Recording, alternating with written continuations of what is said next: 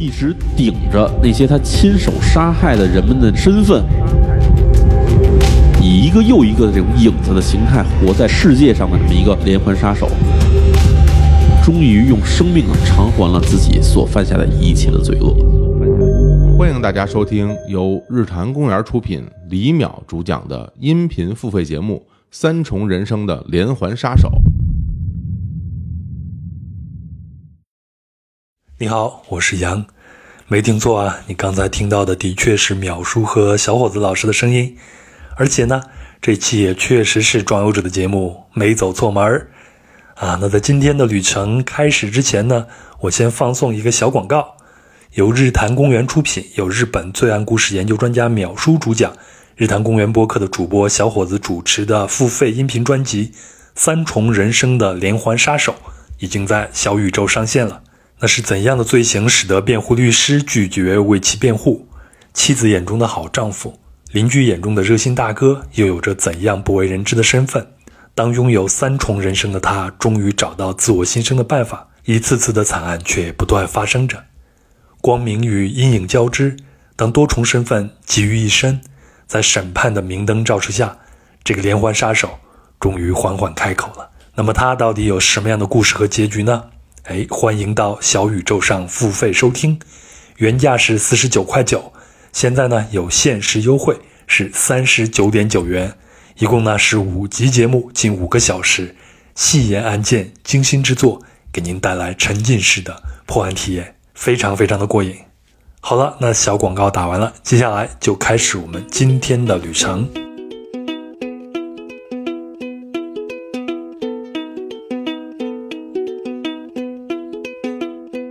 你好，欢迎收听《人文旅行声音游记壮游者》，我是杨。本期呢，我们的目的地就是马来西亚。通常节目里面，我们游历到海外的目的地，都会用他者的眼光和角度来分享它。但是这一期呢，有点特别。马来西亚对我们来说呢是异乡，但是对分享人来说呢却是故乡。所以呢，这期节目我会把它放到家乡系列。那提到马来西亚呢，在第一百一十期关于新加坡的节目里边，我就说过，啊，新马泰呢是中国旅行社最早开发的东南亚线路。正因为如此呢，新马泰曾经被追求新奇和距离感的旅行者们贴上了俗气的标签。但是呢，我自己是去过两次马来西亚，啊，非常的喜欢。我觉得呢，六个小时的飞行距离啊，万花筒般的东南亚美食，还有适宜的气候，都让马来西亚很迷人。更何况呢，全马有一千零一个海岛，开发过的大约有一百个。那除了热浪岛、停泊岛，还有士巴丹等被多数人熟悉的目的地之外呢，还有很多隐秘的、有趣的地方等着我们去一一探索。比如像今天我们要去的雪兰莪。好，那我就请出今天的壮游者，是来自马来西亚雪兰莪的游哲敏。嗨，你们好，我叫尤哲敏，我来自马来西亚，我现在就住在这个雪兰莪了。啊，哲敏啊，我看到你以后，我就觉得特别的亲切，因为我自己去马来西亚的时候呢，我我前头说我去过两次嘛，我自己去马来西亚的时候，东马和西马都去过，可能就是因为你走在街头，会经常能看到马来西亚华人的面孔。还有旁边的那些食物，还有街头的那些繁体字那些招牌，这让我看起来就像我小时候看过那些老的香港电影啊，有一种浓浓的那种南方的风情，所以就会让我产生一种莫名其妙的熟悉感和亲切感，还有一种非常安心的感觉。你会觉得在这个地方很安全，但是呢，我又知道啊，这里不是中国，对我来说，它是一个异乡，是一个远游的一个目的地。但是呢，对哲民你来说，你就是一个马来西亚的华人，你生活在这里，这里就是你的家乡，所以我就把这期放到了家乡系列了。哇，还有这种荣幸啊！那哲敏，你到马来西亚，或者说你的家庭、你的祖上到马来西亚已经多久了呢？嗯，应该已经有，我算上来的话，我应该是第三代了。那也就是你爷爷那一代到那边的。嗯，爷爷或太爷爷那一代。大家一起举家搬迁过来这儿，落地生根，然后就开始在这生活，然后都祖先有的爷爷奶奶辈呢，可能还会回去，也会通信什么的。但我们这一代就逐渐逐渐的少了跟中国祖先那儿的联系。但是到了你这一代，你就开始啊使用微信，然后使用豆瓣儿，对吧？都有的。尤其是那些追星女孩啊，她们在马来西亚其实都会很向往，就是看中国的电视剧啊，那些都有的。哎，这个好夸张啊！我记得我上次去马来西亚，也就是二零一八年，我在吉隆坡的出租车上看到了给易烊千玺做的生日牌，因为他易烊千玺马上就要过生日了，然后在出租车上我看到这个生日牌，我就很惊讶，然后我就在我的微博上发了。这个照片，然后下面就有好多人留言，因为易烊千玺的粉丝实在太多了。其中就有一个新加坡的女孩的留言，她也用微博，她说这就是他们做的。然后我就私信联系到她，给她做了一个小小的一个采访。她就生活在新山，然后她说她就非常喜欢易烊千玺，然后就自费在这些啊，就易烊千玺的粉丝群里边筹款。为他们做了十几个的这个广告牌，在吉隆坡的这个出租车上去展示，我当时就好惊讶呀！有 的有的，这儿的啊小女生们呢，有时候都会有一些粉丝群，然后我们都会在里面交流。但我本身追星比较少。你说人家是小女生，你现在不也是小女生吗？我也是。我要给大家说一下，哲敏现在还在上大学，今年是大四，对吗？嗯，大四，那最后一年了。感觉也不小了。今天真的很高兴和哲敏一起聊聊我喜欢的马来西亚，也聊聊你的家乡。啊，今天呢，我们是远程录音，然后我是在北京，哲敏是在他的家里边。今天呢，哲敏那边还在下雨，所以有的时候你可能能听到一些雨声，对吗？对 对。哎，现在是你们的雨季吗？嗯，现在还不算雨季。如果确切要说雨季的话，应该是在年尾、年中的时候会下的比较凶猛一点。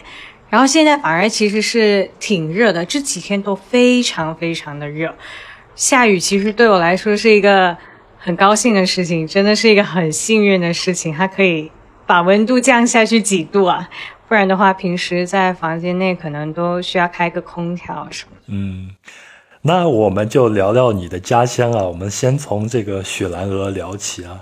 雪兰莪，因为我们平常去看马来西亚的一些地名的时候，就会觉得很有意思，比如像霹雳州，对吗？对。还有像吉隆坡这样的，嗯，甚至还有很多可能就是直接音译过来的，让我们读起来就会觉得非常拗口的。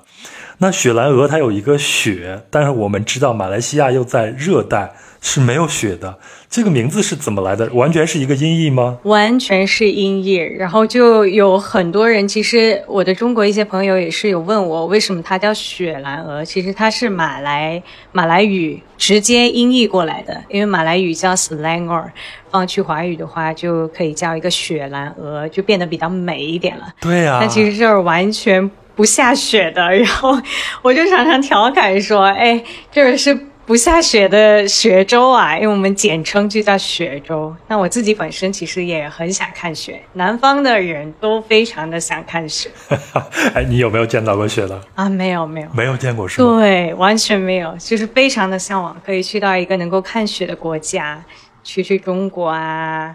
中国有许多地方，我觉得挺神奇，就是可能有下雪的，然后也有不下雪的。等我们都自由以后呢，欢迎你来北京。冬天的时候来北京，然后我带你，也许你幸运的话能碰见雪，然后带你去吃北京的涮羊肉啊什么的这些东西。烤鸭，就我们这儿常常会有一些街道，然后就有一些呃想要仿制。外国的一些地方的一些餐馆就会说：“哎，这个叫中国北京烤鸭。”但我们其实也不知道正不正宗啊，完全不知道正不正宗。这就是文化仰望啊！那我们这边有一些地方，比如像过年的时候，我去了海南，那海南有些地方他就会说：“哦，我们这条街是南洋风情。”南洋风情。对啊。说起南洋风情，应该南洋风情的话，应该算是我们这儿的。当然。马来西亚呀、新加坡呀、东南亚这些，都是我们的南洋吗？啊那我们就可以非常光荣的说，是我们正宗的南洋风情。对，欢迎你到海南去品尝海南鸡饭。虽然海南鸡饭是诞生在新加坡的，嗯，嗯，那还请你继续给我们聊一聊雪兰莪州，大概介绍一下它在什么样的一个地方好吗？可以。那雪兰莪呢？它其实在比较靠呃马来西亚的南边了，但其实不算最南边，它是在比较中间的位置。然后吉隆坡，大家其实比较熟悉的应该是吉隆坡啊，因为吉隆坡是我们这儿的首都嘛。那吉隆坡其实就在雪兰莪州里，只是吉隆坡它是一个联邦直辖区，是由就是联邦政府直接管辖的。就相当于我们的北京嘛，我们北京是一个直辖市，但是北京呢，基本上是位于河北省的这个范围之内的。哦，这我不知道，但的确是这样的。就吉隆坡是在雪兰莪里边，它是其中一个区啊，这样子。所以我们常常就是这儿的人会把它统称为雪龙区。然后好像有一些外地的朋友啊，还好像来自柔佛的啊，或者是槟城的，他们就常常说我们这些是，他也会称我为吉隆坡人，但其实我不是吉隆坡人。但对于他们来说，好像没有区别啊。对他们来说，好像雪龙就是同一个地方。哎，我刚才听你说话的时候，发现你居然用儿化音“北边儿 儿化音，哦，有吗？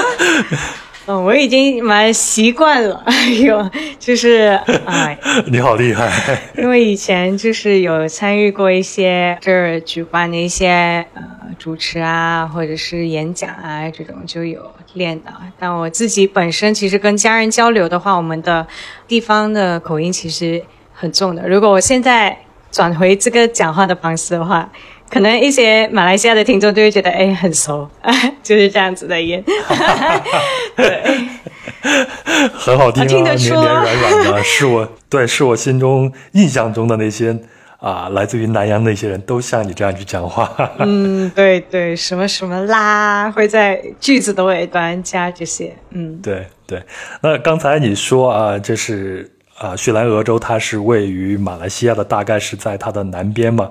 但是马来西亚它其实有东马和西马之分的。那雪兰莪州包括吉隆坡，它都是在西马，对吧？对因为我之前去过东马的沙巴州，去过亚庇，所以那是另外一个，就是两个呃离岛了。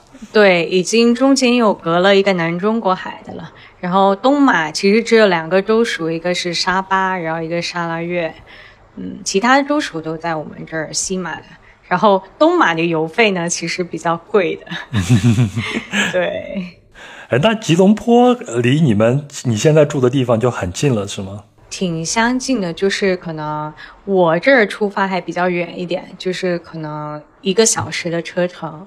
对于一些住的比较靠近的，可能十五分钟。还有一个地界啊，其实特别有意思，就是过了那个红绿灯之后呢，就是吉隆坡的。然后之前不是有疫情嘛，然后就说要封城，就把雪兰莪给封起来了，然后就说吉隆坡是开放的。雪兰莪是封着的，那你要是跨过去的话呢，就可以自由的在街上走了。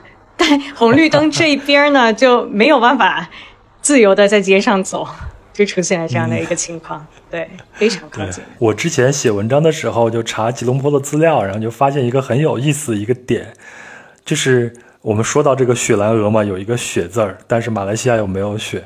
但是在吉隆坡的那些公交车站或者是火车站上头呢，都有一个巨大的一个棚子，这个棚子是英国人过来的时候。把伦敦的建筑直接给它搬运过来，但是我们知道伦敦是有雨有雪的，但是马来西亚是没有的，他就建这个棚子为了就是挡雪，但是在吉隆坡完全是没有用的。对，就只能装饰作用了。我也是近几年我去到那个中央火车站的时候才发现的。哎，那吉隆坡这个名字也是一个音译吗？呃，吉隆坡也是音译，因为它的马来语叫 Kuala Lumpur，然后它的名字也是由来很有意思，因为 Lumpur 呢，它其实是泥泞的意思，那 Kuala 它是河口的意思嘛，加起来就是泥泞的河口。哦。那你不可能就是直接翻译泥泞的河口，就特别的呃俗气，所以它就音译过来了，就叫吉隆坡。那最近几年可能都发展了，基本上是没有泥泞了。但前几年呢，就拆迁了一个很有历史的半山八监狱，那儿已经有一百年历史了，非常非常悠久的。然后其实挺多人反对的，因为它拆了之后是做国会嘛，然后就有人我不知道是因为呃什么原因，他们就说。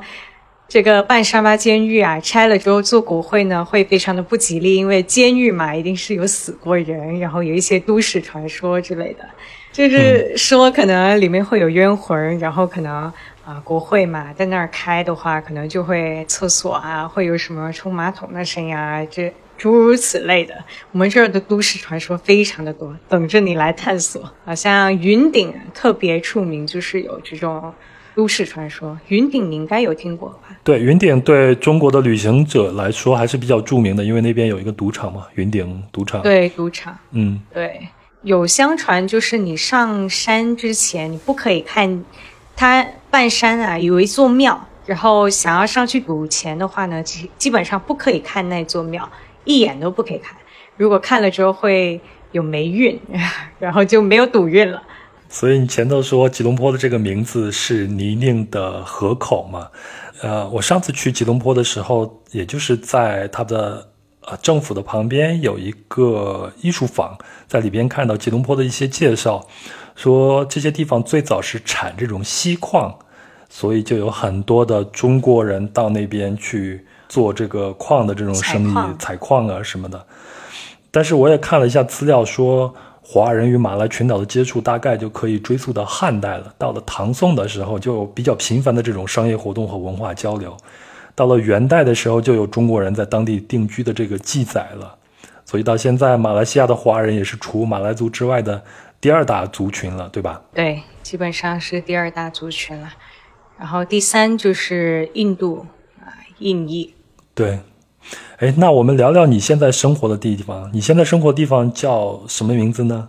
嗯，我这儿的镇子叫万挠，它比较偏向是一个镇子啊，不至于像乡村了，是有商店、有商场、有电影院，作为平时的娱乐活动。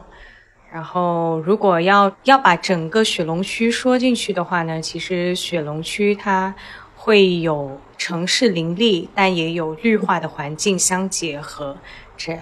所以周末的时候，可能你想要去逛商场，那你开从我家开一个小时去，就可以去到市中心看看城市的风光啊之类的。那如果年轻人想要游山玩水，那也是有的，就可以去爬山啊，去海边吹风啊，去渔村、黑风洞，哎，这些地方都很靠近我住的这个地方。啊，黑风洞离你很近是吗？嗯，离我挺近的。嗯，这个地方是我上次去吉隆坡的时候错过的一个地方，最后时间不够了就没有去。不过特别好笑的是，很多人都流传说当地人都不会去那儿的旅游景点的，就包括我自己，特别靠近的我反而都不会去。本地人不识本地货吧？对对。哎，那你们那儿，呃，现在你们那边去生活的话，是以华人为主呢，还是像其他的马来西亚城市一样，也是一个混居的一个状态呢？也是混居的，但没有像吉兰丹或者是登嘉楼那儿，可能马来人和原住民啊会比较多一些。我们这儿雪龙区呢，都属于一个比较平均的状态。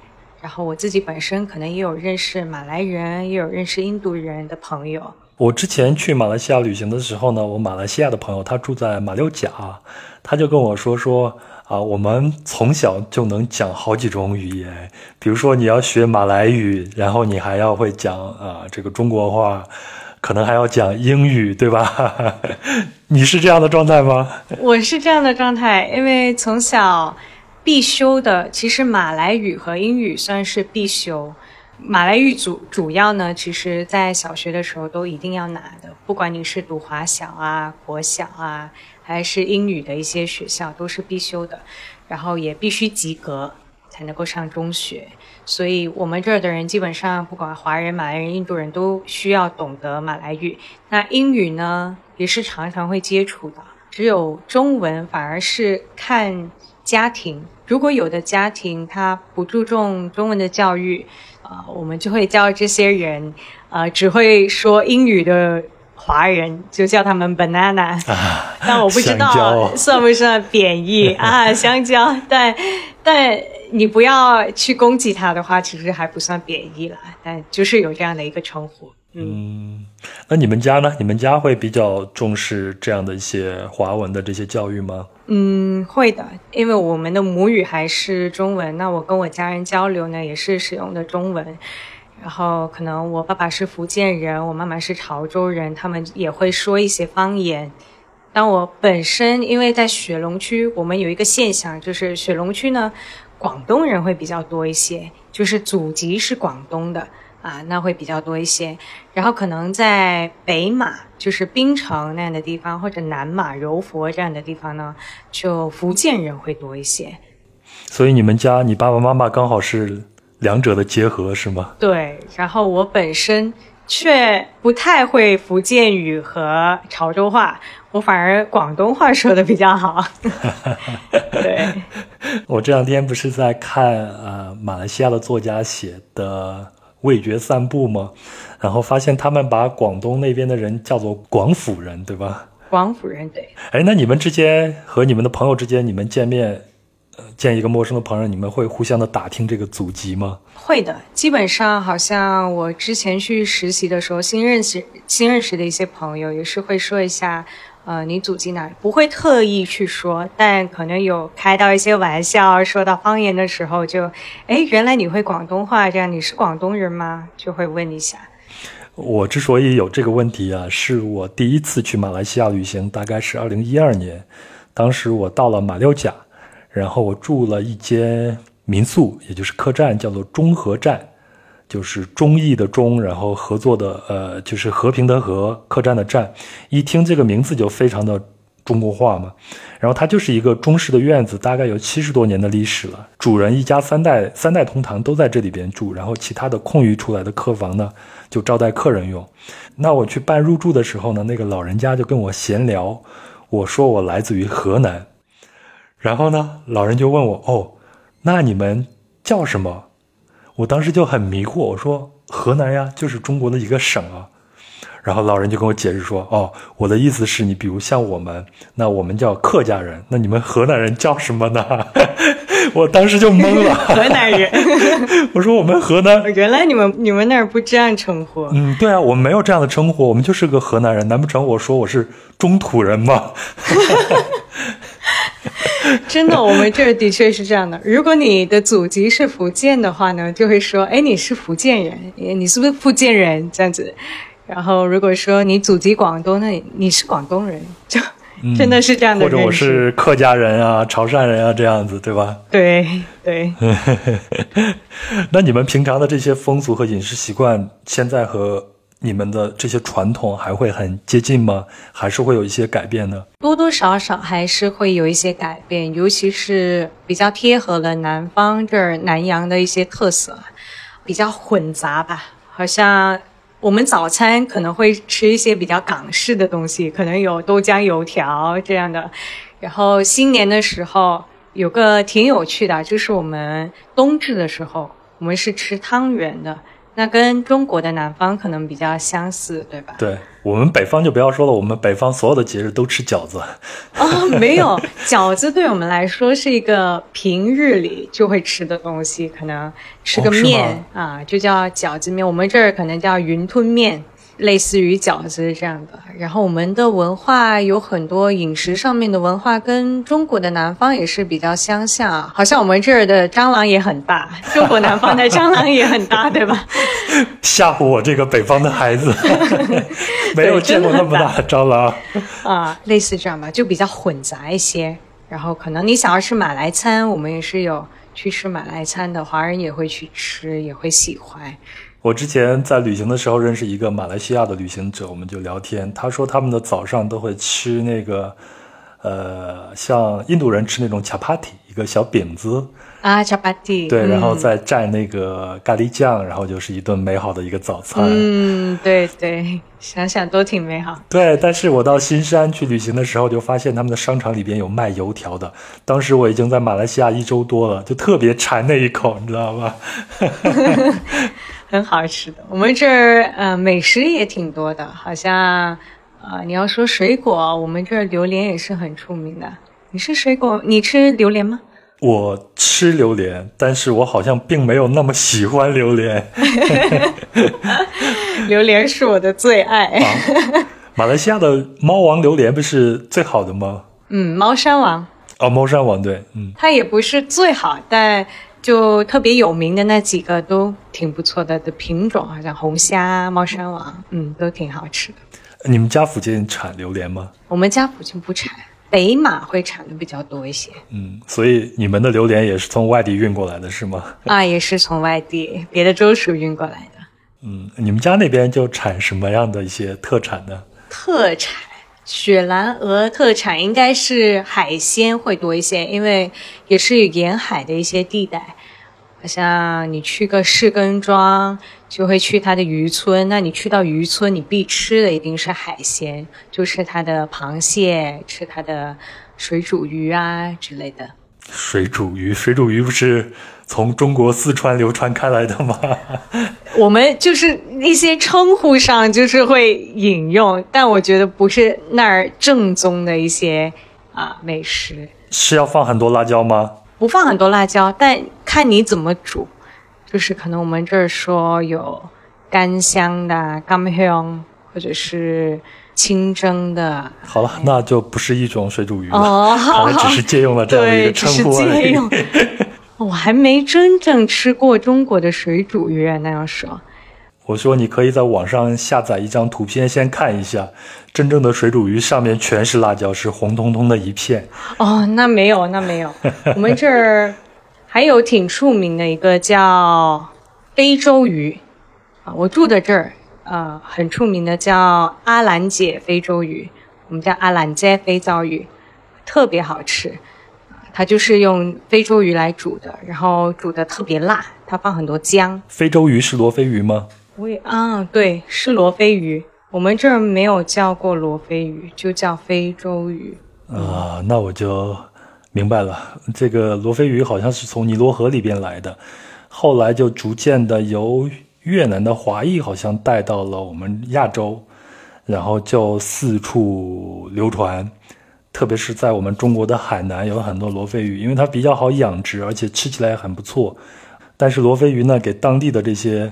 生态系统就带来了一些小小的一个灾难，因为它太容易生长和繁殖了。哦，那得吃多些了。一个题外话，那你们平常你们会在家里边会过各种中式的那些节日什么的吗？嗯，会的。好像最近不是刚过清明节，那有很多亲朋戚友其实都有回去扫墓的，呃，就是祭祖啦。可能现在疫情的关系呢，我们可能就。根据不同的不同的怎么说？好像我如果是福建人的话，我可能祭拜的方式不一样；广东人的祭拜方式也不一样，这样都有祭祖。然后可能在中秋节的时候，我们也是有吃月饼的习惯；冬至也会做汤圆；新年的时候也特别热闹，都是会庆祝的。嗯，在马来西亚庆祝这些新年的时候，也会像广东那边舞狮啊、舞龙啊、放鞭炮啊这样的吗？嗯，会的。会放鞭炮，特别热闹，然后舞狮舞龙，还有，呃，拜神。我们这儿很经常就是过什么节日都要拜一下祖先，或者拜一下土地公或者天公。拜天公，我们这儿也是挺流行的。讲讲你们那边过这些节日的时候的一些祭祖的流程吧。流程就好像我本身初一的时候。还没有到初一，就是年三十晚，我们一定会聚集在一起，就是回我们的家乡，跟老人家一起吃一顿晚餐。嗯，团年饭对吗？是团圆饭，对，团圆饭。就守夜守到过了十二点，可能十二点之前，十一点啊半的时候，可能我们就会摆啊一些神料之类的，摆一些。拜神的一些东西，有食物啊，什么都有。然后我们就拜一下天公，然后十二点了就放鞭炮，啊，就过了一个年了。然后第二天早上起来的时候就有红包可以拿，这样。感觉比现在我们北方还要更热闹一些，因为我们现在北方啊，南方我不知道，北方现在过年的这种习俗慢慢的就越来越淡了，习俗也越来越简化了，过年的氛围也越来越越淡下去了。我以为在中国的话，可能比我们这儿还要热闹，因为传统应该是中国那儿流传的比较呃久一点嘛。对，可能在南方的某一些地方或者在乡村。这样的传统保留的会更好一些，在城市里边就会越来越少了。嗯，那中元节呢？中元节有什么特殊的流程吗？中元节也是有的，就是呃，我们这儿叫鬼节嘛，就是说七月十五鬼门开，然后街边都是有一些，应该是广东人拜的比较多，他们就会有三支大香插在那儿。就是从早上烧到可能第二天这样，然后很多人会烧金纸啊这样。我个人，我福建人，可能我家里人是比较没有过鬼节，没有过中元节，但到了那个时节的时候，就会看见街边都有人在呃过这个节日。嗯，哎，那你们那边是一个混居的一个状态吗？像其他族裔的这些人，他们会怎么看待？你们的这些节日呢？你有没有跟你们的同学们去聊过呢？有啊，好像呃，马来人、印度人的朋友们，其实在我中学的时候，他们都会逢佳节的时候都会互相祝福啊，都会说哎，Selamat Tahun Baru Cina，这样子就祝我们农历新年快乐。然后到他们的节日的时候，我们也会去祝福他们。好像最近就是快要过马来人的开斋节了。然后我们就会说，嗯，Hari Raya 这样子，大家都会互相道贺。嗯，所以大家在一起还是一个多文化的一个融合，还是其乐融融的。特别是在你们年年轻人的这一个层面来说，对对。那还有一些其他的一些东西在你们这边流传吗？比如像你给我写的那个空竹啊，空竹，对，就是我们这儿呢有一些比较特别的。乐器或者说是课外活动，都是我们在可能华小或者是中学的华文学会里面呢，都会有一些组织这样的由教练带着学生去做的一些事情啊，好像空竹我们这儿就叫扯铃，然后就可能有扯铃班，从小的时候他们就学习扯铃，然后有一个叫做二十四节令鼓的哦。在你们那儿应该没有叫二十四节令鼓的，我都没有听说过这个。嗯，对，因为他算是马来西亚的一个创始人，他其实创始人是马来西亚人，然后就叫二十四节令鼓，是用二十四个节令来代表每一只鼓，场面就特别的热闹，每次表演的时候都会挺震撼的。你有没有看过这些呢？通常会在什么样的一个情况下去表演这些呢？各种各样的场合，好像颁奖典礼的开幕，我都是有看过的。但可能你离开校园了之后呢，这种活动在社会上呢，就反而比较少了。有意思，有意思。我真的觉得你们那边就是对一些更久远一点的传统，可能保留的比中国大陆这边，或者是。你看到他的这种心理上的认同度，可能比这边还要高一些呢。会的，因为可能说，呃，家人可能有比较老一辈的人，他们都会呃教自己的孩子说，华教打拼过来不容易，然后就会教他们一定要好好的学习啊，不管是书法啊，还是呃各种各样的中国传统的一些节日啊、节目啊，都是有保留的。嗯，你自己在家里边，你的家人会？呃，要求你学习这些东西吗？比如像书法呀。反而我的家人没有，爸爸妈妈也没有，就是强制性的让我去学习。反而可能是自己兴趣，然后去学习的。这种兴趣是怎么在你身上慢慢的生根发芽的呢？是因为中国的一些影视剧，或者是中国的文化吗？其实中国的影视剧对我的影响蛮大的，还有一些书籍呀那些的影响都很。好像我看的一个小说，特别喜欢的那个《盗墓笔记》，就是从那个时候开始就特别去接触很多中国的呃文化那些，然后就慢慢的转去看影视剧，也是很向往，这样才会去学习书法那样。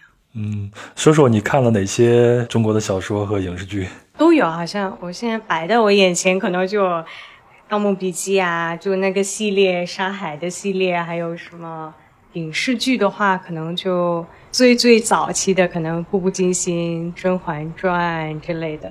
最近也有看什么新剧啊，还有各种各样的，我什么都看。啊，然后我妈妈也会跟我一起追剧，追中国大陆的剧。啊，我爸爸也特别喜欢什么仙侠剧啊那样。嗯，这些都是我不看的。哦，真的呀？对。好像我自己本身也很喜欢那个《三体》，刘慈欣的《三体》。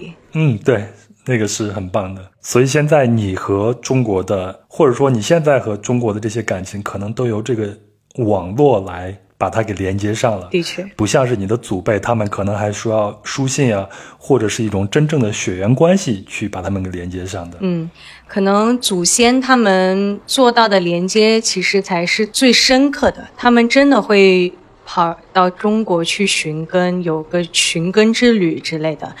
然后真正会去看看村子，以前的村子现在怎么样了呀之类的。但我们这种年轻人可能更多的是通过微博、一些电视剧去接触，还有最近在马来西亚也开了很多就是进口零食的一些商店，好像有进口安慕希呀这种比较出名的，还有我们这儿也有海底捞，好像也是中国那儿来的吧？火锅啊，火锅对啊，对。虽然它的品牌是新加坡人建立的，但它其实是一个中国的火锅品牌。你有去吃过吗？海底捞？海底捞我没有机会吃过，我吃过它的低配版河里捞，就是常常就是有一些可能你呃很出名了之后呢，就会有一些比较低配版的、比较廉价的让你去尝试。基本上差不多了，火锅嘛，嗯，和你们广东人。吃的那个打边炉其实是差不多的，对对，我们这叫打边炉。然后啊，新年的时候可能聚在一起，或者朋友聚会的时候，其实都会吃打边炉，很好吃。呃，你的爷爷或者你的爸爸，特别是你的爷爷这一辈，你说他们跟中国的亲人们还有一些联联系吗？那他有没有跟你讲过他们小时候生活的中国是一个什么样子的地方呢？嗯，我跟我爷爷没有机会谈到这方面呢，就是中国生活的一些呃故事。但是我的外婆呢，其实她自己也是有回去中国，然后有去看看他们那个村子长什么样子啊，然后去探一下亲。外婆也是广东人吗？外婆是潮州人啊，潮州人，但比较少接触，跟他们有机会谈到那些东西。嗯，所以中国对你来说现在。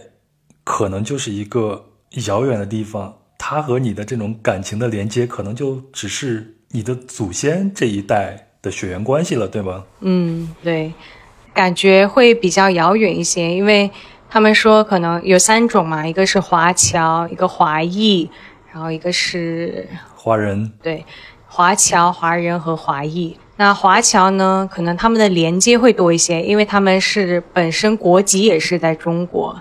他们来这儿工作，什么落地生根，他们就是华侨。但我们这些华裔土生土长在这儿的，回去中国的机会比较少一些。华人其实它算是一个统称吧，啊，它比较像是一个统称，它是没有中国国籍的。嗯，所以呃，之前会有一种说法叫做马来西亚华人，就会简称叫做马华。那这个称呼。因为我不知道，所以如果冒犯到的话，请你见谅。那这个称呼是一个冒犯的一个称呼呢，还是一个很正常的一个称呼呢？嗯，它不算是一个冒犯的称呼，但我们这儿通常人都不会说马华，因为马华其实它是一个组织，我们这儿的一个组织其实就叫马华啊，一个政党是吗？啊，政党是叫马华的，所以我们称这儿的华人其实不叫马华，我们都说你是华人这样。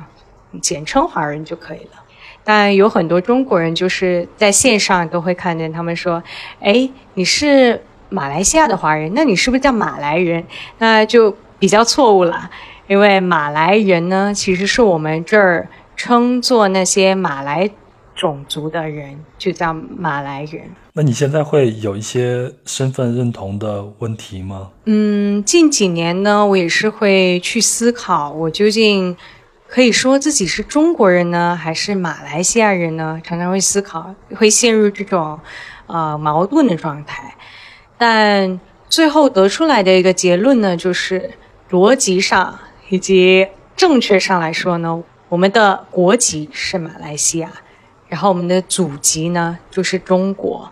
那你不能说你是中国人，但你可以说你是马来西亚的华人，因为如果你说你是中国人，人家中国也未必一定接纳你为他们的国民嘛，啊，所以你也不能直接说你是中国人。但不能够忘记自己就是身上有流着这个中国人的血，就像咱们之前聊天的时候说提到了这个李宗伟和林丹这种世纪大战啊，到这个时候你看这样的比赛的时候，你心里会是一种什么样的一种感觉呢？这个说起来很有趣的，那时候我们其实没有做太多的思考，那时候我可能只有呃七八岁左右的时候。就特别的红火这件事情，然后大家也不会去说，哎，你是你是马来西亚华人，你这么去支持中国，没有这样子的事情，因为我们都会说自己想要支持李宗伟胜出，就已经出现了一种可能国籍的认可上，就会觉得还是会支持李宗伟的，然后也不会有太多去思考。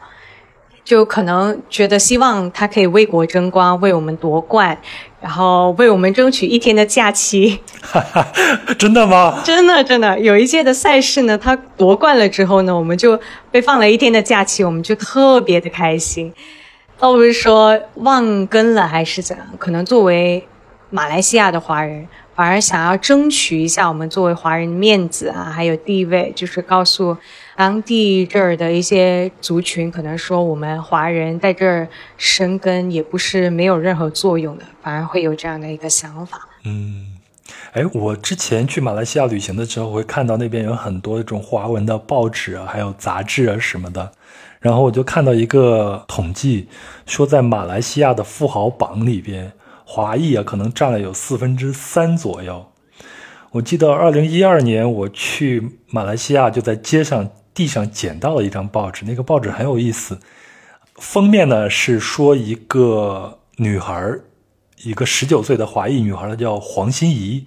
然后她在那一年马来西亚国庆的竞选之诺这个集会上，因为践踏了首相的肖像事件，然后就被捕了，引起了一个轩然大波。这个事情你可能不知道，那是一二年的。哦，对，但是我翻过来一看呢，在娱乐版。就报道了华人的富商叫做刘德祖，这个人你一定知道。然后他花了百万的英镑在迪拜的私人沙滩上向台湾的歌星萧亚轩求婚，而且让刘德祖在全世界都有名的一件事情是，二零一零年与那个帕里斯希尔顿，然后在法国的圣托佩夜店大开奢侈的一个派对，传闻那一晚上他花掉了两百二十万的欧元。嗯，所以我上次也就是一八年我去马来西亚的时候呢，也是马来西亚的一个集团公司，然后他旗下的一些产业邀请了一些媒体朋友过去去看一看，做一些宣传。那这个集团的老板或者他们的创始人也是一个华裔，给我的感觉就是在那边华裔好有钱呀。嗯。不能说所有的华裔都很有钱，但可以说就是华人他比较喜欢经商，这是真的。就是华人他创业上呢会比较聪明一些吧。可能我们这儿的华人可能就会认为说马来人他们经商的时候都特别老实，然后赚的也不多，好像都特别踏实的过生活。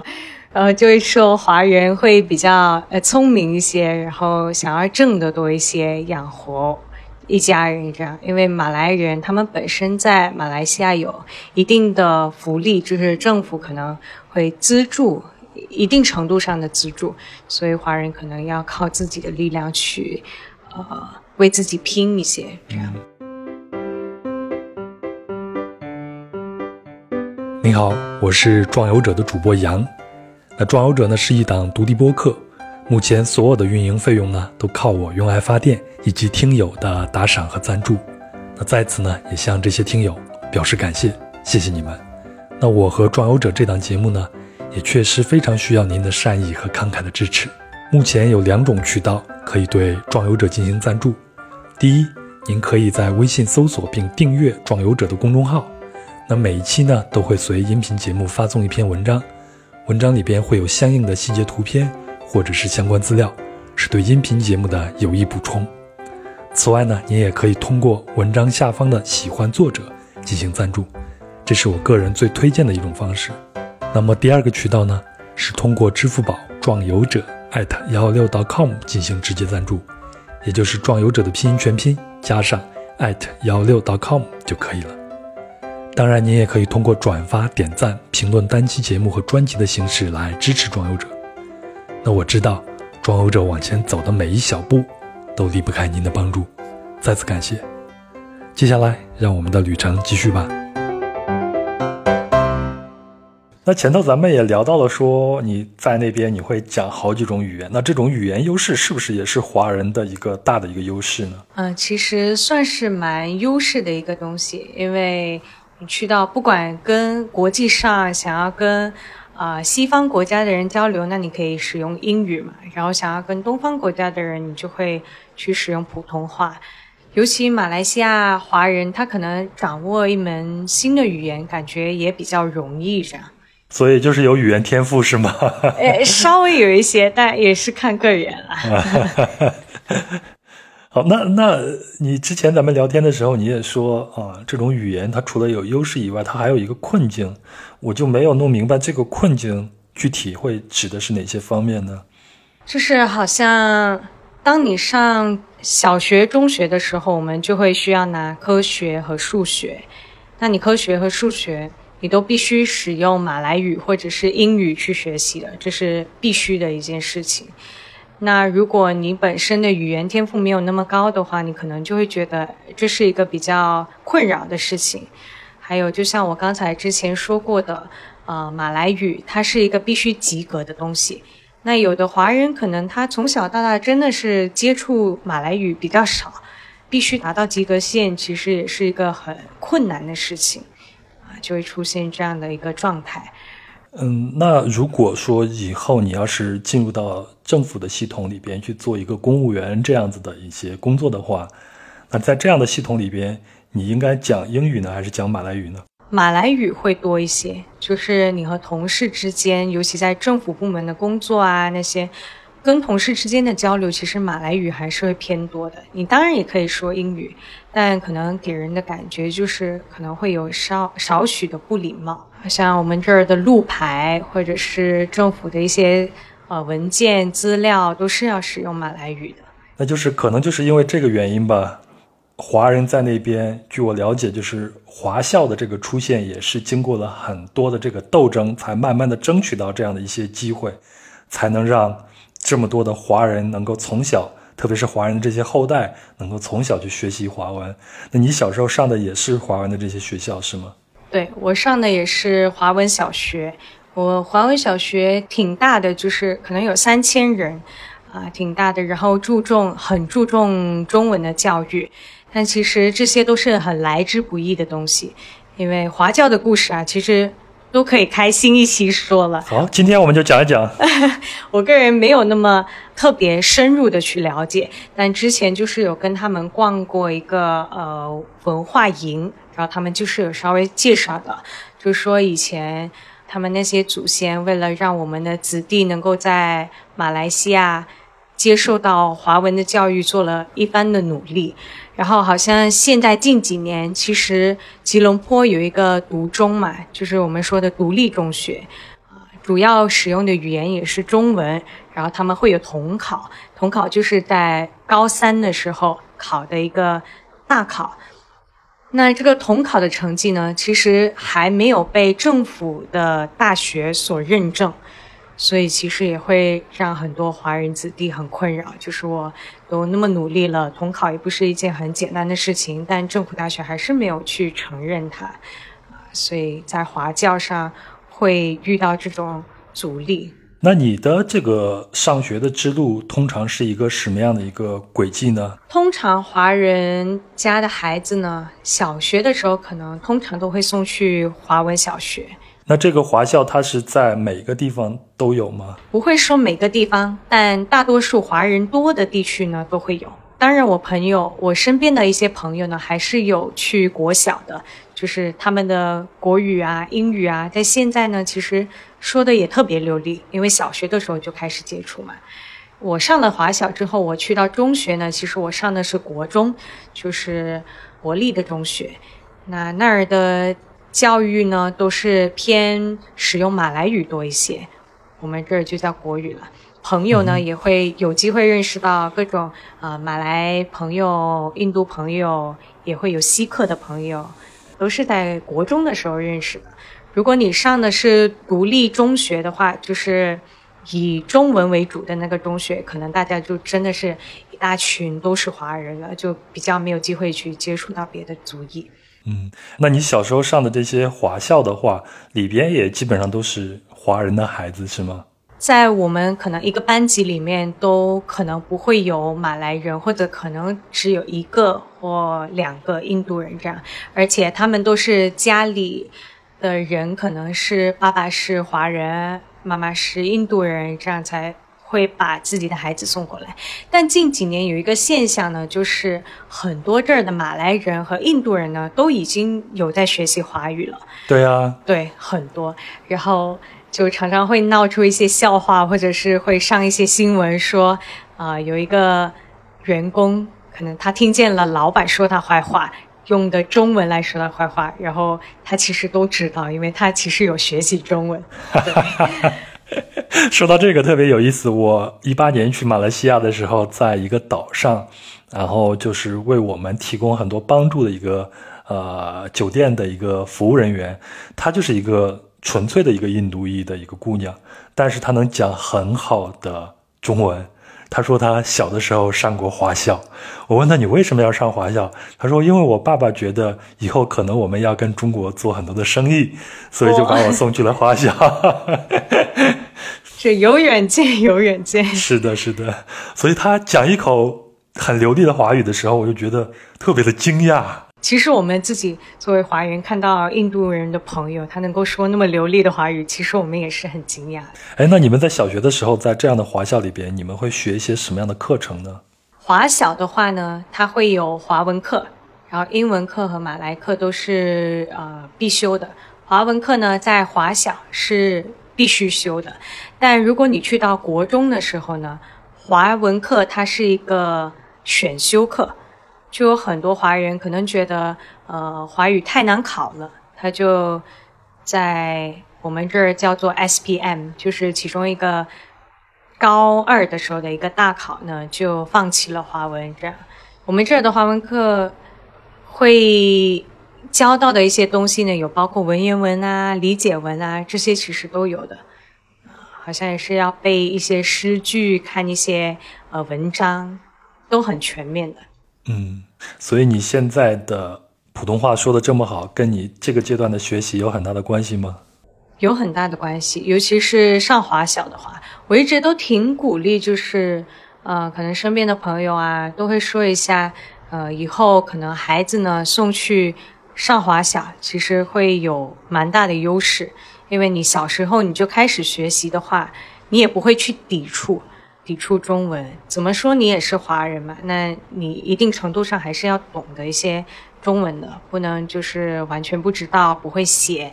上中学的时候，可能你就可以去接触比较不同的，可能你可以去国中啊，或者是去一些有一些地方呢，它是用英语为主的，那我们就叫做国民型，就是 Catholic 啊，那儿就会使用英语多一些。嗯。那像你对中国的文化又很感兴趣，而且小时候你上的是华小，那后来你上了国中以后呢，你就会接触一些呃马来的这些文化呀，或者是他们的一些传统的这些语言，你会觉得这两种语言中间它会有一些不一样的东西吗？差别一定是有的，而且差的也不少。但是我们这儿有一个很好的一个现象，就是呢，我们。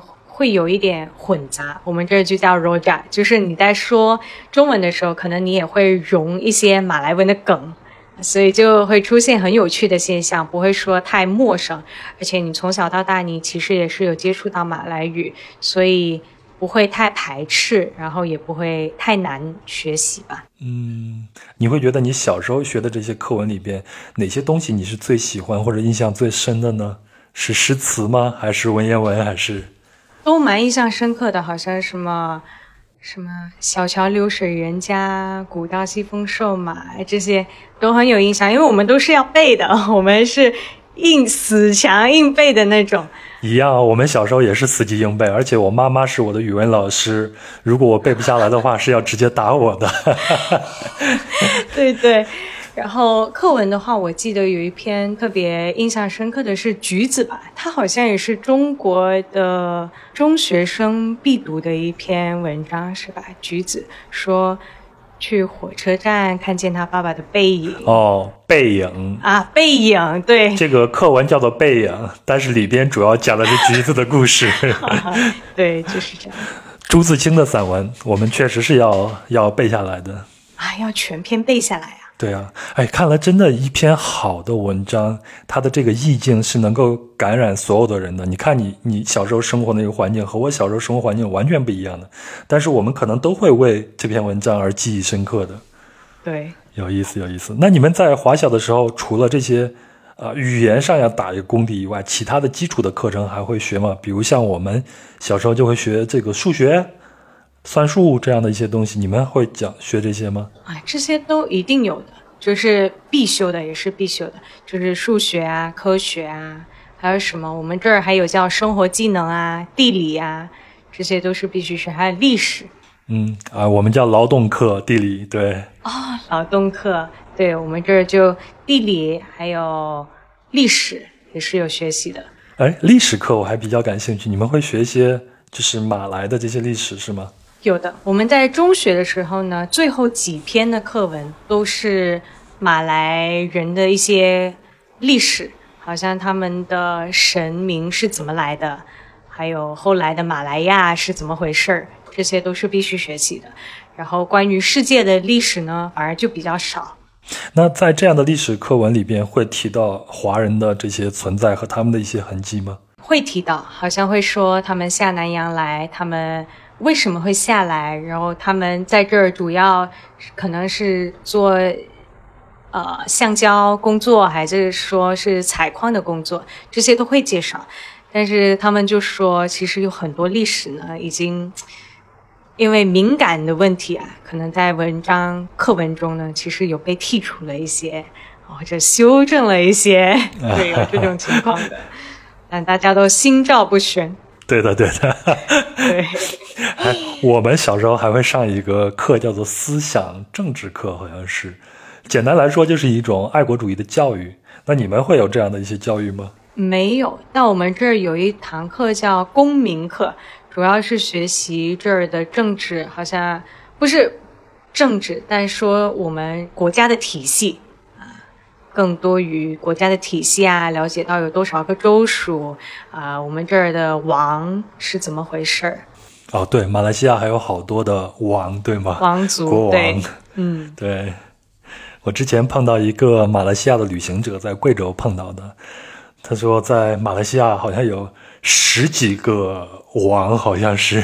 对他们都是可能是州的一个统治者。然后有的地方他们叫苏丹，有的地方就叫 Raja 拉着。呃，雪兰莪州好像就是一个君主立宪的一个地方。雪兰莪州应该是有自己的一个君主的，对吧？对，也是有君主的。每逢到他生日的时候，我们就有假期了。嗯，和李宗伟是一样的待遇是吗？都有一天的假期，好骄傲啊！哎，那像马来西亚，它是一个。多种族的一个国家组成的吗？那他们如何去形成自己的这种国民性，或者是他们对整这个国家的一个认同感呢？从教育里边，他会有这样的一些呃课程或者是教育出现吗？这种认同感，他们不会太放大，不会说非常的要你一定要去爱国。但我觉得很好的一个现象就是，你反而不去强迫的话。我们逐渐就是从小接触到不同的族群，就会自然而然的产生这种心理。好像每逢国庆日的时候，每个学校可能它都会有庆典的。所以，当那个国歌还有一些州歌那种响起的时候，大家一起摇旗帜的时候，那种快乐的感觉呢，就会让你觉得，哎，其实也不是一件很坏的事情，啊，从小就是有这样的印象，就不会太去排斥，然后也会有很好的一个现象，就是他们不会真正的说你是外来者，啊，所以你不会被排挤的感觉嘛，没有那种排华的现象。嗯，这个还挺好的，因为在上世纪六十年代的时候，在整个东南亚都有过一次比较大的一个排华的一个风潮。但是时代终归是在进步的嘛，大家的思想也是在慢慢的往前在进步。那你到了国中以后，就会接触到很多的马来族的小朋友啊，或者是印度裔的这种小朋友啊，你们在一起会是一种什么样的感觉呢？你们会一起出去玩啊什么的吗？我们好像毕业之后呢，其实都有曾经聚会过几次，然后我们在呃社交媒体上啊，也是有互相说生日快乐或者节日快乐，这些都是很其乐融融的一个现象。因为可能大家同一个班级里一起上课、一起解题，大家都有一定的感情了。嗯，但是现在在你们的生活里边，基本上还是每个不同的族裔的人在一起会待的比较多一些吧。嗯，还是会偏向，就是可能因为我不是工作的关系，我本身是学生嘛，然后我身边的朋友也都是华人，那你就会跟华人的朋友交流的多一些。那我国中的时候，一个班级有不同的种族，那大家的交流就会多一些。那你脱离了国中的那现象之后，你去到大学啊，就比较少机会可以接触到不同的族群了。嗯，哎，那马来西亚的教育体系，就像国中，也就是初中的话，也是三年嘛，然后再上三年的高中考大学吗？如果是国立中学，只有三年初中，还有两年的高中，然后就毕业了。然后独立中学就是中华的那种中学呢，他们是三年初中，三年高中。嗯，那就和中国的教育体系很像了嘛。嗯，比较像。嗯，你们的小学是几年？五年还是六年？我们六年。对，那基本上和我们现在的教育体系是很像了。如果是最后上独立中学的话，嗯，对。那你们到了高中，对我们中国人来说，上高中是最紧张，也是最关紧的这么几年。在马来西亚是这样子吗？我就是有看过一些纪录片，那种中国人的高考。他们的高考是特别特别紧张的。我们这儿虽然高二就是我国中，他们其实独立中学也是有考这个我们叫大考的，但我们没有中国的高考那么紧张。我们就是会在意，但是没有太在意，因为毕业之后其实还有很多很多的机会嘛，也是会紧张的。就是数理科特别的难，对于我们来说也是难的。哎，我有两个问题。第一个问题就是说，你说毕业以后会有很多很多的机会，那这个机会是考大学的机会还是工作的机会呢？是会有很多人高中毕业以后就直接去工作了，是吗？两者都有，取决于你自己想要去发展的路径吧。好像那些成绩、读书成绩本来就比较好的人，他肯定都是会想要去上大学的，无论是有出国的机会啊，或者是在本地上本地大学的机会。他们都是会去争取，那一些成绩比较普通的，或者说家里可能有生意可以继承的，那样他们可能就会去工作多一些。嗯，你当时是怎么做这种选择的呢？当时也是犹豫了蛮久，就是如果你在国中的时候。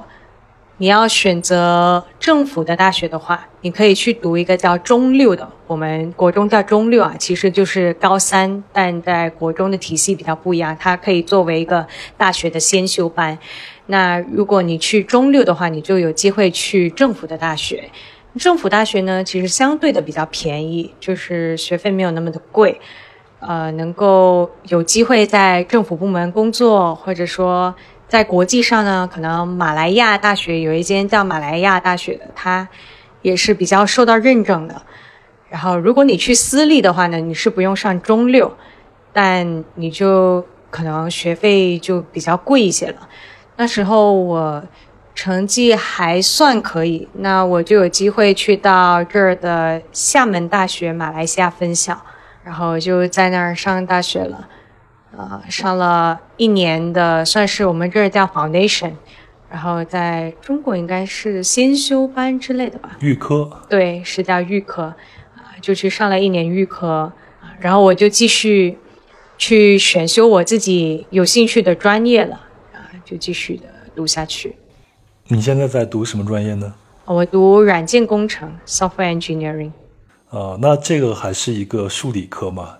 就是刚才你提到的非常难的那个，你还是选择了一个最难的。对，呃它的物理啊、化学，尤其是我的硬伤化学还有生物没有那么的注重嘛，所以我觉得还好，编程那些还好。嗯，所以这个在马来西亚，它也是一个非常热门的一个专业。你以后就业的话，就是你找工作的话，会非常容易找，是吗？嗯，在马来西亚这儿近几年都有开始流行说，IT 其实是一个很吃香的一个专业。对，像我这样的数理的白痴来说，我就不要想去编程啊，或者学这些东西了，完全不会。啊，你现在你们上大学的话，你们的大学体系是什么样子的呢？如果你上的是政府的大学，那使用英语和马来语的主修会比较多，尤其是马来语。如果我没有错的话，因为我朋友其实他授课呢都是使用马来语的，但有一些可能比较数理化的，他就会使用英语。那在好像我们这些私人大学的话呢，会使用英语多一些，作为每一个科目的主要语言都是使用英语的。那你要用华语的话，基本上很少，除了中文系以外。所以你现在对自己的未来有一个想象吗？比如说，你今年十月份就要毕业了，毕业以后你是要继续读书呢，还是要去工作？我觉得最理想的状态呢，就是有机会，我个人啊，就是想要去到中国去工作，然后去看看外面的世界，然后再看看硕士是不是一个必修的，再去看自己需不需要拿。因为可能现在社会上，我不知道中国的状态是怎样，在马来西亚呢，其实你本科毕业其实就已经有很多的工作机会了，但可能升职上，我们这儿硕士还是一个升职的一个路径在我们这儿叫做敲门砖。啊。对，敲门砖。好啊，也真的希望你接下来的求学和工作的一路顺风。谢谢谢谢，非常感谢。好，那接下来咱们就聊一聊啊，《壮游者》里边最喜闻乐见的一个板块就是美食部分。马来西亚，我前头也说了，我认为是东南亚美食的一个万花筒。那在雪兰莪，你会推荐大家去品尝一些什么样的美食呢？我会推荐大家，因为雪兰莪其实它不算是一个很小的州属。那除却我住的城镇来说呢，它包括了有太多太多地方，其中就有包括巴生。巴生港口其实是非常大的。那最出名的其实就是肉骨茶。我好喜欢啊！啊，对，在马来西亚各地其实都有肉骨茶，好像新加坡也有，但这儿巴生的肉骨茶呢，它是最正宗的。我个人是非常非常喜欢的，因为我们常常就是周末的时候，我家人都会跟我一起去吃，因为它算是我爸爸的家乡了。那儿的肉骨茶真的是很正宗的，它的药材的那个汤呢是最浓厚的。对我后来，我上次在吉隆坡买的那个肉骨茶就是八升肉骨茶，我带回中国的，然后我就感觉那个药材那个味道非常非常的浓厚。对，但你买包装呢，可能还差点意思。你可能要去到巴生啊，真正他们做出来的那个特别好吃。下次，下次去，下次去。家乡，你老家，你们平常会吃些什么？大家可能对这些会更关心一下。因为好像我住的地方呢，这儿都有比较有名的一些面，好像什么板面，或者说早上的茶餐室的那种呃烤面包这些，但很难就是怎么说呢，没有一个名字，它是那种你去到了那个地方呢，你需要问当地人才会知道的一些呃很地道的一个美食。所以你可能你来马马来西亚的时候呢，你不能上网说呃哪哪的是最出名的。通常这种呢都是比较坑钱一些的，可能它会贵。对对对，当你问真正的当地人呢，可能他们每天早上吃的那就不一样，我们会比较多这种。这恰恰也是我最喜欢的一种方式。我觉得旅行的目的地和美食是一样，都需要去探索。可能真的不需要你事先去查很多的攻略。你到了一个地方以后呢，你走街串巷的去看。那像食物呢，你就看如果这个饭店里边的人比较多一些，通常你就会判断它比较好吃。直接进去看别人吃什么，你点什么就好了。对，的确是这样的。我在马六甲。就是朋友带我去很小的一些地方嘛，去看，在当地就通常就会晚上就会有一个夜市这样的一些地方，在这样的夜市里边呢，就会有中国的特色食物啊，也有这种印度裔做的这些特色的食物。在你的老家会有这样的地方吗？我们这儿有一个叫康乐夜市的，它就特别多的呃各种美食。那我自己本身也是有去过一次的，它那个街道非常非常的长。你几乎是看不到尽头的。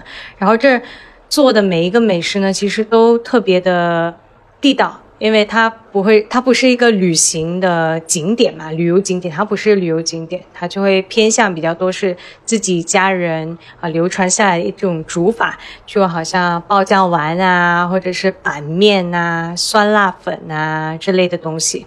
都是呃大家都很爱去吃的。然后你只要看到哪个档口呢比较多人去排队的话，你就可以去试试看了，基本上都不会错的。只是很可惜，最近这儿的疫情关系呢，很多夜市都已经关了。所以我们其实作为本地人也很难，就是品尝有机会品尝到。嗯，下次去马来西亚的时候，一定要去这样的地方去走一走、看一看，特别是在那些攻略上头并没有显示的那些地方，我觉得是最值得去探索的。对对。那你作为一个雪兰莪州人啊，如果说我做一个。旅行者去了那边，然后我从吉隆坡坐车去找你了。你会带我去这个地方，去哪些地方去看一看？你认为这些地方是值得去看、值得去探索的呢？我觉得第一个可能要推荐的一定是黑风洞，但黑风洞你有。那时候你没有机会去嘛？那可能这次就可以带你去看看了，因为黑风洞你自己都没有去啊。那我我自己也可以有机会去啊，因为我家人其实也很推荐我们去的。它其实很特别啊，因为是一个很大很大的山洞，然后那个是一个印度庙在中间，然后有一个彩虹阶梯，所以好像你想要小红书打卡的话，作为年轻人想要小红书打卡，其实是一个很棒的地方。如果你喜欢小动物的话呢，我们这儿。雪兰莪其实有一个叫猴子山的地方啊，我喜欢小动物啊，就是可以上那个猴子山。它其实你从呃山脚到山头，其实遍山都是猴子。然后你可以去买一些零食啊，去喂它们。旁边都有人会卖一些香蕉啊或者豆子啊，去喂它们的，也是一个很很舒服、很凉爽的一个地方。嗯，哎，这些地方的猴子会抢劫吗？在中国的一些景区的猴子会抢劫的，是会的。我真的有过这样的体验，然后可能刚买的还好，不是我的书包，就是我的背包，不是我背包，是我买的一大袋零食，直接被一只猴子抢了。你也不能跟他抢过，对吧？就有这样的情况。雪兰莪呢，还有一个特别出名的，其实是我们这儿的人基本上都有机会一定会去的，叫布劳格丹，就是吉丹岛。喜欢海岛的一定要去，因为可以去那儿吃海鲜是不在话下，然后看渔村啊，当做周末的一个短暂的一个旅行，其实是很舒服的一件事。OK，所以它也在马六甲海峡上是吗？嗯，算是马六甲海峡，对，都是往西边这边的海峡海岸线。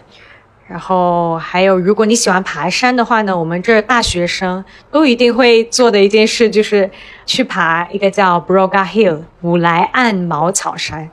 我们常常就是四五点，早上四五点的时候天未亮就要开始启程了，然后去到山顶的时候就刚刚好看一场日出，啊，出了名的非常漂亮，外地人都会来这儿跟我们一起去爬山，还有。如果你喜欢比较极限的、比较水上乐园的那种活动呢，可能就可以去三威 Lagoon，就是我们这儿的双威水上乐园，就有一个主题公园这样子，可能偏向比较年轻或者小孩子喜欢去玩一下。我个人是比较喜欢大自然一些的风景吧。啊，那你喜欢极限的话，你也可以去主题乐园。个人呢，最最喜欢的雪兰莪的一个景点呢，就是士耕庄。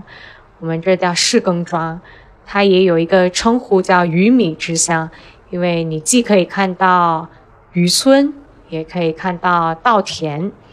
那在可能五月底到六月底的时候呢，都会看到一片绿色的稻田。那你要看黄金稻田也可以，就是选在年尾的时候去看看，然后可以去看看它的米厂。米厂产米的那个厂，去吹吹风啊，吃点东西，看看海景啊，嗯，都是很棒的选择。还有我们这儿有一个叫瓜拉雪兰莪的地方，是可以看萤火虫的，成一个小山板，然后出到河去，要把所有的电子设备都关了，然后基本上要选一个比较没有月亮的时候。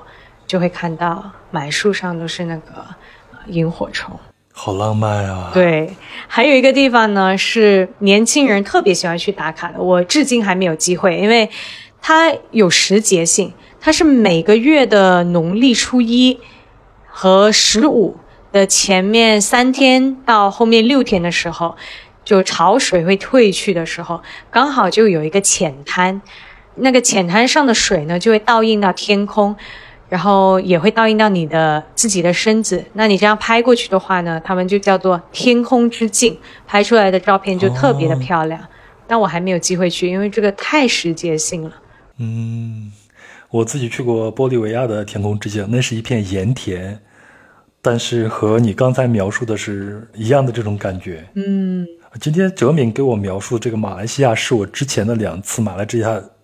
旅行中完全感受不到的部分了，特别是你刚才跟我描述的这些景色，可能就是你身边的普通的一些景色，那但是对一个旅行者来说，这都是难能可贵的。你平常在攻略里边或者你去那些景点是看不到的。我觉得这个可能就是我下次要去马来的时候，好好的要去欣赏一下的地方。真的，真的有机会一定要来这儿，而且不要去太。呃，城市区的一些地方，可能城市我们这儿比上一些外国还没有那么的让人觉得眼前一亮的那种发展的感觉。但这儿的乡村或者是海峡那种比较偏自然景色的。其实都很不错，热带雨林。马来西亚去的话，一定要去好好的体验一下它的大自然。那我想我去的话，我一定会去找你去爬那座山的。好 啊好啊。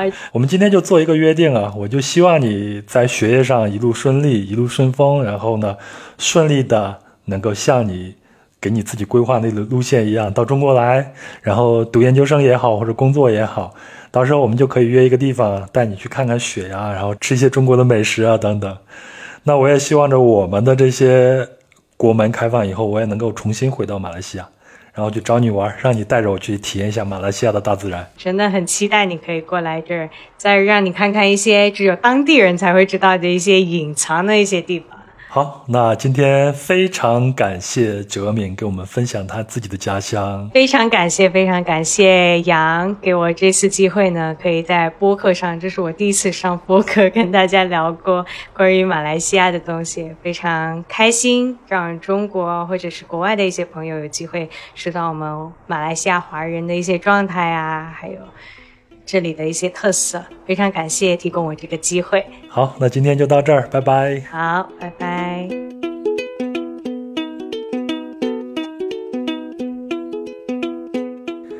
非常感谢哲敏的分享，也感谢您的陪伴。如果您喜欢本期的节目，请分享、评论和点赞，即是对壮游者的一个支持。那本期的相关细节图片呢，也会在公众号里边呈现，请微信搜索并关注“壮游者”就可以了。如果您想支持壮游者的发展，请通过公众号文章下方的喜欢作者进行打赏赞助。而壮游者的听友群呢，也在等着您的加入。您可以微信添加“壮游者二零一八”，也就是壮游者的拼音全拼加上二零一八，然后呢，他就会将您拉到群里。这里有一群有意思的人，谈天说地，神游世界。好，那本期就这样了。那再次祝愿大家一切顺利，咱们下期再会。